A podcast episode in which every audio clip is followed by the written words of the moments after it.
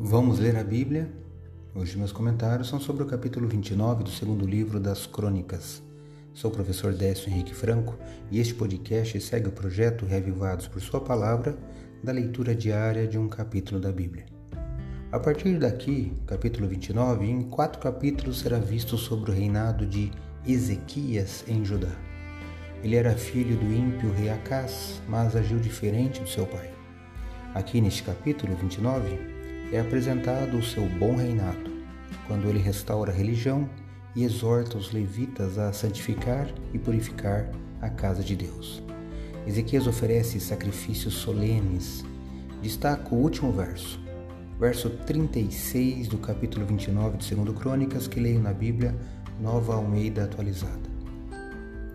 Ezequias e todo o povo se alegraram com o que Deus tinha feito pelo povo porque esta obra foi feita em pouco tempo.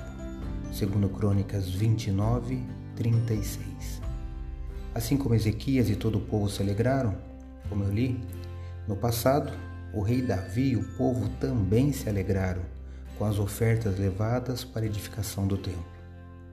Não há alegria mais santa e mais profunda do que aquela que vem da colaboração com Deus e seu serviço.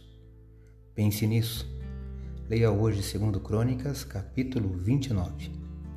Esse foi mais um episódio diário desse projeto de leitura da Bíblia apresentado por mim, Décio Henrique Franco. Tenha um ótimo dia.